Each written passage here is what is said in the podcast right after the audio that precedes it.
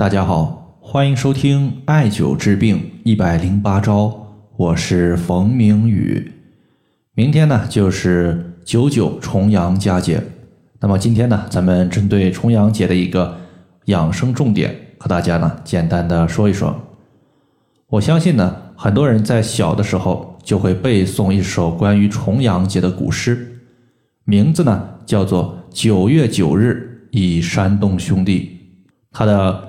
全部的古诗是这样说的：说独在异乡为异客，每逢佳节倍思亲。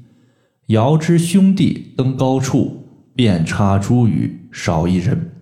那么，在重阳佳节的一个养生前提之下，其实呢，这首古诗它也就包含了今天我们要讲的一些养生的重点内容。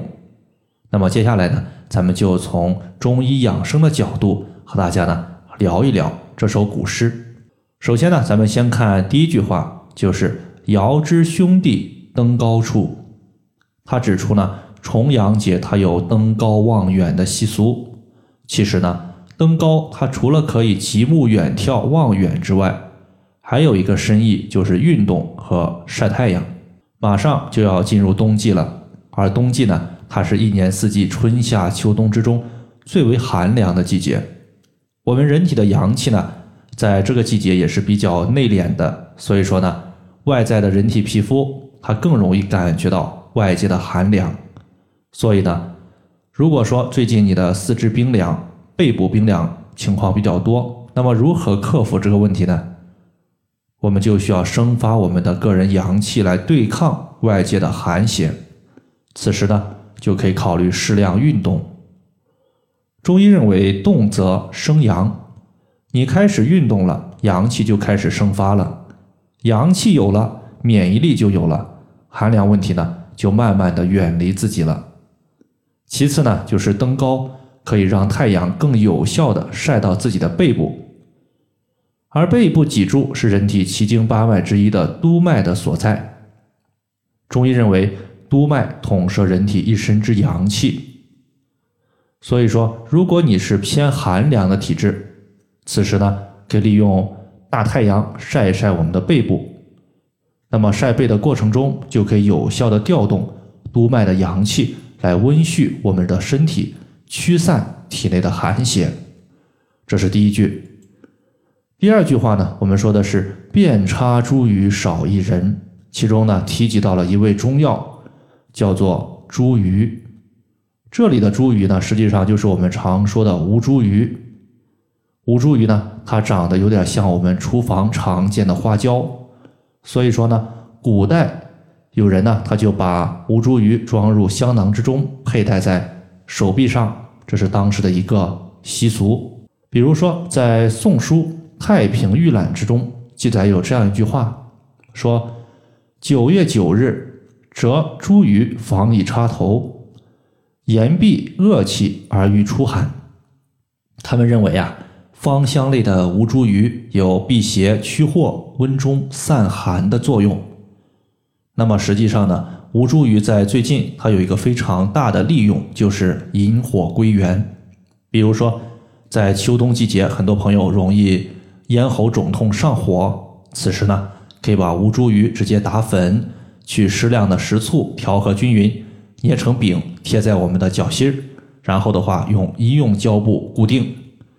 那么你当天上火，持续贴个一到三天，基本上呢，你上火导致的咽喉疼痛情况就消失了。这个就是用吴茱萸把我们咽喉的火气给引导下来。那么此时呢，足部不温的朋友，其实呢也可以用这个方法，因为呢，它可以起到温煦足部的作用。那么，这是关于这首古诗的两句话的一个中医养生的解析。那么最后呢，大家要注意，九九重阳节它是九月初九，数字九它在中医文化之中它是阳性数字最大的一个。有道是物极必反，所以重阳节之后阳气势必呢是由盛转衰。接下来呢，我们养生的重点就要放在温肾滋阴上面。在这里的话，推荐一个穴位叫做太溪穴。它是位于我们足内踝尖儿和脚后跟连线的二分之一处。此穴呢，它是肾经的原穴，艾灸之后可以补充肾的元气。中医经常说，肾乃先天之本。过了秋季之后，冬季它就是肾所处的季节了。那么冬季呢，像手足不温、体质偏寒的朋友，艾灸太溪穴可以起到温阳的作用。那么冬季呢，也有一些朋友他容易出现手脚心发烫、潮热盗汗的情况。那么这类朋友呢，他也可以艾灸太溪穴，起到滋养肾阴、平衡阴阳、避免潮热盗汗的效果。